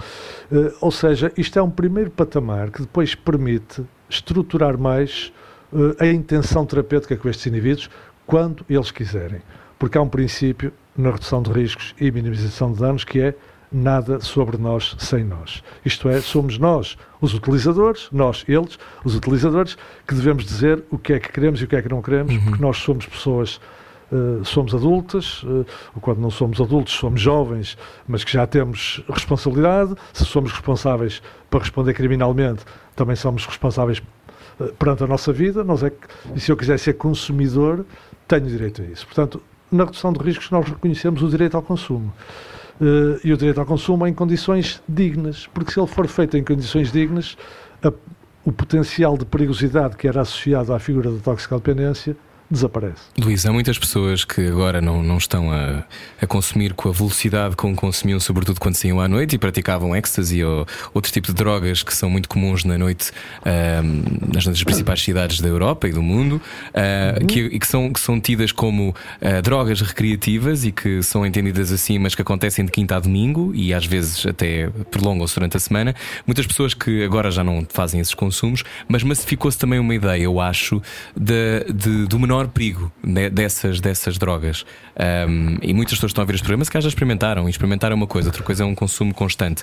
Um, acha que também uh, faz falta informação também sobre, sobre os efeitos a longo prazo destas drogas, ou as pessoas hoje em dia só temos informação, é só procurá-la? Onde é que há aqui um De- gap ou não? Sim, a, informação existe e, e- e é, e é só procurá-la, mas às vezes nós não temos essa procura ativa e, portanto, convém fazê-la chegar onde as pessoas estão. Tal como as carrinhas vão aos sítios onde são precisas seringas ou pratas para, para dar Uhum. na prata nos consumos fumados, também é, é preciso ou é útil fazer chegar a contextos festivos, por exemplo, dos festivais de verão, dos festivais outdoor, de certas Uhum. correntes estéticas, como estou-me a lembrar pá, da- da- das festas trance. A Sim, maioria sim. de todas, é, a maior de todas é o Boom Festival em Adanha Sim, Nova. sim. Eu tenho uma doutoranda minha, a Helena Valente, cujo doutoramento é feito justamente a avaliar um programa de pill testing em, eh, feito no Boom Festival. Teste de drogas, Portanto, não é? de testagem da substância que o indivíduo comprou, vai consumir. Será que é seguro? Há testes de testagem rápida Uhum. que podem permitir saber se aquilo é outra coisa qualquer que não aquilo comprou. E aí não, não deve consumir, porque podem acontecer coisas muito más, e às vezes acontecem. E, por exemplo, no, no Boom Festival existe uma tenda onde estão especialistas de drogas que fazem eh, o suporte de indivíduos que começam a entrar em, em má viagem, em bad trip, não é? Pronto, e, são profissionais que sabem como agir nessa situação e é importante que nestas, que nestas festas, sobretudo de grande dimensão, haja o cuidado, e hoje há em Portugal e noutros países, o cuidado de haver eh, equipas. Isto também se chama redução de riscos e minimização de danos. Oh, Luís, mas há quem esteja a ouvi-lo no, a pensar. No, no Party People, no, no, no. Party People no- no- nos contextos festivos. Há quem eu- esteja a ouvir-me a pensar. Eu quero pensar que, que se calhar não devia haver drogas nenhumas. Pois, mas isso não haver drogas nenhumas, eh, já, já lá vamos. De- de- Deixe-me só acabar a, Acaba, ideia, acaba, a- a ideia anterior, que é a seguinte: as drogas a que chamou recreativas e que alguns também chamam designer drugs, drogas de festa, enfim, hum, por aí fora, e que, cujo paradigma é talvez o MDMA, o ecstasy. Uhum. Hum, mas há muitas outras, aliás, elas surgem a grande velocidade porque elas dependem apenas de, de conhecimentos químicos Sim, eh, sim. para produzir. GHB, um- ketamina. Uhum. Sim, ah, todos os anos surge uma lista imensa. Eh, e quando digo imensa, é assim para aí mil substâncias novas. Não é? Eh, ah, sim, sim. São- o que é- a maioria delas são extremamente semelhantes umas às outras. dizer, Uhum. São os químicos a brincar à química que vão modificando radicais químicos ali e tal, vão fazendo experiências. Não é? Breaking Bad. E, eh, o, o que é isso? Há uma, há uma É série uma chamada série. Breaking Bad em que há um, em que há um, um criador de drogas. É um professor de Ah. química que de repente se transforma em traficante. Sim, senhor, muito bem. ora, ora- ora- bom, estas substâncias não são melhores nem piores que as clássicas, a heroína, a coca, os drunfos, não sei o quê. Não são melhores nem piores, eh, eh, comportam riscos diferentes. Por exemplo, o heroinodependente ficava adicto à heroína. Isto Uhum. é, depois de estar adicto, se não consumisse, tinha uma série de distúrbios, tanto somáticos como psicológicos. Eh, distúrbios esses que muitas vezes, por serem sentidos como insuportáveis, levam a novos consumos e isto eh, abre o ciclo da adição eh, permanente. não é? Uhum. Ora, eh, isto não acontece com substâncias psiconáuticas do tipo do LSD. Ninguém fica adicto ao LSD. Não, não provoca dependência física. O risco é de outro tipo. O risco é, por exemplo, com administrações repetidas, às vezes com uma única A loucura? acontece. Não. É, é, é, É passar para lá de lá, não é? É o elefante É ver- cor-de-rosa ser, ser Passar a morar lá em casa. Eh, Pois, pois, pois é aquilo que, pelo menos no, no pessoal com quem eu ia investigando, não é? se chamava o fritar da cabeça, era o fritar, não é? ou saltar, a- o saltar a tampa. não é? E, e, e, portanto, quer dizer, é, é o quê? É uma psicose induzida. Mas isso é muito perigoso, não é, É. Luís?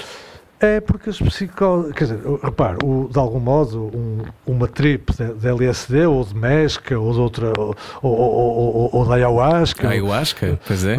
Uma trip é, de algum modo, sempre uma experiência próxima da psicose, por isso é que eu lhe chamei psicose induzida. Isto é, ela provoca alterações perceptivas, visuais, auditivas, depende, pode, pode provocar delírio, pode provocar visões, portanto, alucinações, que é o que acontece a um doente psicótico. Acontece que, ao fim de 4 horas, 5, 8 horas, passou. E, e passou e, e, em princípio, não deixa, não deixa rasto. Eh, acontece que, em alguns indivíduos, e nós não conseguimos dizer de antemão quais são, porque se soubéssemos, esses não consumiam, eh, porque sabiam que, que, que, que- que iam ficar doentes. Né? Em alguns indivíduos, isto provoca uma psicose induzida que dificilmente regressa à, à linha de base. E, portanto, ele vai ficar com uma alteração qualquer. eh, Vai que- fritar, talvez, não é? Pois. Vai fritando. Algum- a- alguns, alguns enlouquecem mesmo e outros, não enlouquecendo, ficam ali com umas, fragil- com umas peculiaridades um pouco bizarras. Não é? Agora, Sim. Agora, vale a pena também dizer que isto acontece em muito poucos casos. Quer dizer, isto, agora, é preciso é dizer aos jovens, aos adolescentes, que este tipo de consumos comporta riscos, que são muito diferentes dos da coca ou dos da heroína, comporta. A primeira das coisas é nunca consumir sozinho, porque é preciso estar num ambiente que seja supportive, um ambiente que seja acomodador, e depois deve-se ter informação sobre isto. E a informação existe, é preciso ir professor, atrás não há muitas pessoas que dizem, eh, também há o outro lado que é que as drogas são perigosas, que fazem mal e que não devemos consumir drogas. Este é também um discurso, diga não às drogas, etc. Ahm, este, quer dizer, as drogas da partida não são uma boa ideia. Mas, mas proibir, se calhar, também é torná-lo fruto apetecido. A questão não é? é sempre este um bocado este o tema, não é? Proibir ou não proibir, dizer que não ou dizer que sim. Ahm, na sua experiência, o que é que é mais eficaz? Eh, olha, nós temos que olhar para a história. Não é? A história é a grande fonte de ensinamento. Antes de haver aquilo a que nós hoje chamamos drogas, houve sempre substâncias capazes de alterar os Uhum. nossos estados de consciência, de humor Uhum. perceptivos, como o ópio, que tem cinco, há descrições de ópio há 5 mil anos atrás. Obrigada, Fernando Pessoa. Eh, por exemplo, o cabelo peçanha. Uhum. não é? Eh, Houve as guerras do ópio, não é? De resto. Uh, houve as guerras do ópio em meados do século XIX, já, já, já lá chegaremos. Uh, o ópio, há descrições do ópio há 5 mil anos, que era usado como anticonvulsivo, por exemplo, para parar a tosse, para parar, bem. para, para parar aquilo que são as, as epilepsias, por- hoje sabemos que são epilepsias, por exemplo. Uhum. Uh, uh, um, a cannabis também é conhecida na zona da Mesopotâmia, do Médio Oriente, desde tempos milenares. não é? Uh, portanto, não vale a pena diabolizar aquilo que esteve sempre nos padrões de cultura. pá, na Índia, por exemplo, no Norte da África, estou a falar das zonas da cannabis. é? Um, e, e- e- e- portanto, e as pessoas, as comunidades ou para fins mágico-religiosos, de comunicação com o divino, que reconhecemos que é uma dimensão universal, esta necessidade que temos do divino, e isto eram substâncias divinizadoras, não é? Eh, Que permitiam, fruto da alteração de consciência, achar que se estava a comunicar com Deus. De resto, tenho para mim que Moisés, quando vai para o deserto e vê a sarça ardente e não sei o quê, pô, eu acho que ele estava a alucinar, não sei o que que, mas. hum, Sim. e, eh, bom, portanto, Mas mesmo tipo um galho qualquer, não é? E aquele Pô, eu acho que sim, acho que sim. pá. Ou comeu um lagarto psicoativo do deserto. Eh, eh, e, e- e- a Bíblia, de resto, está cheia de alusões desse tipo. E desde logo Cristo despediu-se dos seus discípulos bebendo vinho. Não é? O, vi- o vinho é o. É é a droga da, igreja, da, da- da religião cristã. Da Bom, ok. Portanto, as substâncias psicoativas estiveram ou, ou- ou para fins mágico-religiosos ou para fins medicinais, eh, nas chamadas farmacopeias tradicionais, no conhecimento das plantas, das infusões, dos xaropes, eh, dos ungüentos, de tudo isso. Portanto, eh, há, há um conhecimento milenar que não vale a pena descartar e que de resto seria uma pena descartar. As chamadas folk therapies, é? as terapias tradicionais. Hum, agora, eh, o que é que acontece? Uh, somos nós, os, os indivíduos, a partir do final do século XIX e ao longo de todo o século XX, que vamos diabolizar estas práticas comunitárias. Uh, olha, repare, falou aí na Guerra do Ópio. É muito curioso, quer dizer, nós todos assistimos em 1999, acho que foi, à devolução que a Inglaterra fez de, de Hong Kong à China Uhum. e fizeram-se grandes festejos e tal. Mas eu não vi na altura ninguém dizer na televisão que Hong Kong era território inglês porque fez parte do tratado de capitulação da China quando perdeu a Segunda Guerra do Ópio. não é? Houve duas guerras do Ópio. Uhum. Eh, a última foi em 1850 e qualquer coisa. E, e, e, e porquê é que foram estas guerras? Porque o ópio tinha toda uma rota do Oriente para a Europa, porque era muito importante para a farmácia. Ele dava Uhum. o chamado láudano, era um composto que era Sim, sim. usado. não é? Muita portanto, gente adorava o Laudam. Ele- e- mas, mas mesmo os médicos receitavam. Pois era. é? Sim, E, sim. e- e, portanto, o ópio tinha um valor estratégico enorme e os ingleses quiseram apropriar-se das rotas de comércio do ópio e entraram em conflito com a China.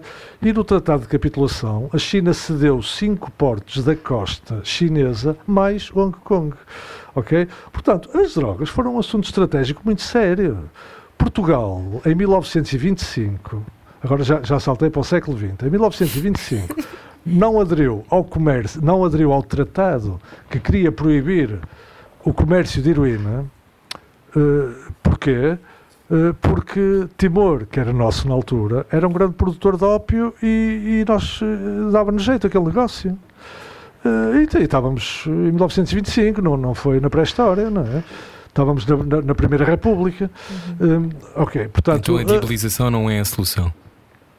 Não, até porque os mesmos que a têm diabolizado são os que tiram o rendimento dela, quer dizer, os, o- o- os Estados Unidos, ao longo dos anos em que foram ferozes arautos da guerra às drogas, foi com esse alibi do- da erradicação da planta de coca que invadiram países da América do Sul e que retiraram governos legítimos de lá porque queriam instalar os seus interesses e dizendo que estavam a ajudar esses países para, na erradicação da coca, não é? Eh, bom, eh, portanto, e- e de resto fizeram coisas extraordinárias como fumigar campos de coca, fumigação aérea, para matar os campos de coca, deixando aquelas terras inférteis para uma série de anos, ou pior ainda, cultivando lá coisas comestíveis, a seguir as pessoas ficavam contaminadas, porque aquilo tinha sido fumigado. Portanto, foram estas coisas bonitas que os Estados Unidos fizeram em países da América Latina, eh, convencendo a comunidade internacional de que estávamos a resolver o problema da droga. Hum, Portanto, Portanto, temos, os- temos estado a falar de substâncias, mas eh, há também outro tipo de estados alterados de consciência. Eu que faço yoga, sei que a meditação também pode levar a algumas trips e às Sim, vezes pode ser tudo na nossa cabeça, não é? Mas ahm, ainda assim, há um capítulo no seu livro ah, em que fala precisamente do sexto sentido, da intuição e do conhecimento tácito. Quando é que nós sabemos e como é que nós podemos desenvolver essa intuição? Ei, que excelente pergunta. Mas olha, vou à primeira parte do que diz, que é a alteração de consciência sem químico. Podemos, certamente, as práticas orientais, eh, o yoga é uma delas, eh, as práticas meditativas orientais sabem bem como isso se pode fazer. E a alteração da consciência, eh, eu repito, não separo, não separamos, e no Oriente não separam consciência de corpo, a, a modificação da consciência pode ter um efeito no corpo como eu caminhar sobre brasas pratica- praticamente sem me queimar. Não é? E os enterrados vivos, não é? Que também tem aquela coisa na Índia, alguns eh, yogis que se enterram e com a É- cabeça essa, para baixo. prática, essa prática não conhecia. Sim. E, e tenho medo que algum canal televisivo, que eu não vou dizer qual, faz já um concurso com isso. Bom, eh, portanto, essa não, não conhecia, mas, por exemplo, aqueles indivíduos faquires que descansam sobre camas de pregos e tal. Isto é, é uma excelente, é um excelente exemplo de alteração body-mind em simultâneo, body-mind, só uma palavra, eh, de consciência. E, hum, e é, é curioso a esse respeito dizer o seguinte: quando em 1971 há mais um convênio proibicionista, porque o século XX teve vários convênios, o primeiro foi em 1909 em Xangai, por causa do ópio, depois 1914, 1925, por aí fora, o de 25 foi tal que Portugal não queria assinar, hum, e depois em 1971, por causa da onda de consumos alucinogénios que, que, que as culturas dos 60s fizeram, nomeadamente os hippies e tal, começou a, a diabolizar-se um pouco esta, estes consumos e o convênio de 1971 eh, vai proibir as substâncias alucinogéneas, nomeadamente o LSD. E ele, ao tornar-se ilegal, terapeutas que estavam a fazer experiências com LSD tiveram que parar de o fazer. Um deles era um, um, um indivíduo da República Checa, um psiquiatra checo, que estava nos Estados Unidos, de seu nome eh, Stanislav Grof, Grof com dois Fs. Eh, o Grof eh, estava a fazer experiências com LSD com os, seus, com os seus clientes, foi impedido de o fazer e passou a desenvolver uma técnica respiratória que demora de cerca de 20 a 30 minutos eh, e que induz um estado alterado de consciência. É a respiração apenas- somática? Não. Não, chama-se respiração holotrópica. Ah, eu sei. que é. Respiração holotrópica. E, sabe, já experimentou? Eu fiz respiração somática, mas holotrópica nunca fiz. A respiração somática também leva-nos a zonas muito, muito intensas de, de alteração de consciência, de carpir uma série de dores que tínhamos no corpo, de choros compulsivos. Então estou a ver que é semelhante, efetivamente. Pois. Eu conhecia, conhecia pelo nome de respiração holotrópica porque foi deste modo que o Stanislav Grof a batizou e ele em finais dos anos 90 fez um seminário em Lisboa que eu já tive o prazer de conhecer colegas meus psicólogos que estiveram nesse seminário, que ainda eram jovens na altura e que dizem que o seminário mudou a vida deles. Uau. Já agora se quiserem uma sugestão para um programa, o Rui Bizarro Queremos, é um queremos. destes- é um destes psicólogos, é um dos, pro- um dos poucos terapeutas em Portugal de respiração holotrópica e formou-se diretamente com o Grof. pá. Uau! Hum, bom, o Rui Bizarro, ele vive, vive na zona centro do país, ali na, na zona da Rota dos Templários, onde, fa- onde faz workshops de, de respiração holotrópica. Agora não faz, porque não, não podemos estar metidos dentro de uma tenda Sim. a fazer estas coisas. Mas, bom, e, e o Rui Bizarro pode-vos explicar muito melhor do que eu todas estas andanças de, de como é que se pode alterar a consciência e- com respiração e de como é que ela pode ser levada eh, para a terapia e de como é que ele, por exemplo, pratica firewalking. Ele anda sobre Ele brasa. faz isso? Ele Uau! faz. E eu perguntei-lhe, olha, mas isso eu pensava que era só nos filmes. E ele disse-me, quando quiseres, vens cá e experimenta. Isto para um confinamento é útil, não é? Não tenho nada para fazer, pego fogo a qualquer coisa e ando sobre isso. Eu acho que pode ser uma ótima maneira de passar o tempo. Eh, ma- ma- mas isto, isto a propósito de reforçar a ideia da- Claro. de que podemos alterar a consciência sem ser com recurso a, a química. As substâncias. E Olha, como é que podemos então desenvolver a nossa intuição, Sim, professor? Eh, olha, não nos tornando demasiado racionalistas, abrindo-nos, ao, olha, por exemplo, acreditando que as artes desenvolvem eh, o, o conhecimento intuitivo. As artes abrem-nos os canais sensoriais. As uhum. artes, a, a, música, a dança, o, o desporto. Ao abrirem-nos os canais sensoriais, abrem-nos a relação com o mundo. Se eu tiver uma relação com o mundo que não é, que não é estritamente racional, não é estritamente comandada por este vício ocidental de pôr um porquê em tudo e de estar sempre à procura do, da razão para as coisas e intelectualizar tudo, se eu me deixar. Uh, fundir mais com a experiência do mundo, sou mais intuitivo.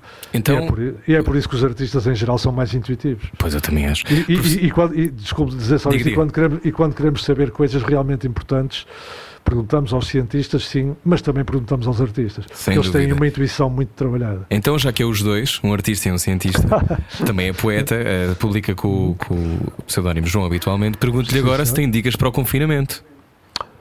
Uh, pá, boa pergunta. Uh, olha, quer dizer, tenho, tenho dicas para o confinamento. Andar sobre brasas. Uh, não, e, e, acho, acho que as pessoas têm que, que se disponibilizar a abrir-se mais a quem tem que estar confinado com elas. eu, vários colegas que fazem psicoterapia me têm dito que lhes aparecem no consultório pessoas que de repente perceberam que estar em casa é insuportável porque nunca tinham dado conta que era insuportável estar com as pessoas que vivem uhum. com elas. Sim, sim. Mas, pronto. E, e, portanto, isto provavelmente implica um trabalho de cultivar em si próprio a tolerância perante o outro, perante o outro pensar diferente de nós. E esta abertura, a abertura à tolerância não é nada fácil, mas é um exercício que podemos tentar.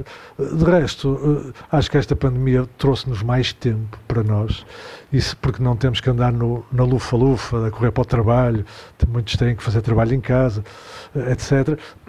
Acho que podemos aproveitar este tempo sobrante para fazer coisas que não fazíamos antes, como, por exemplo, descobrir o nosso corpo, nem que seja só através da atividade física, de uhum. a praticar mais regularmente. As caminhadas, o andar em volta dos quarteirões de casa ou ir respirar para um, para um pinhal, para, para a praia, para qualquer lado. Isto é, descobrir-se noutros contextos diferentes uhum. daquilo que é sempre o gabinete de trabalho, ou a fábrica, ou a padaria, ou, ou o sítio onde se trabalha, não importa onde. Não é? uhum.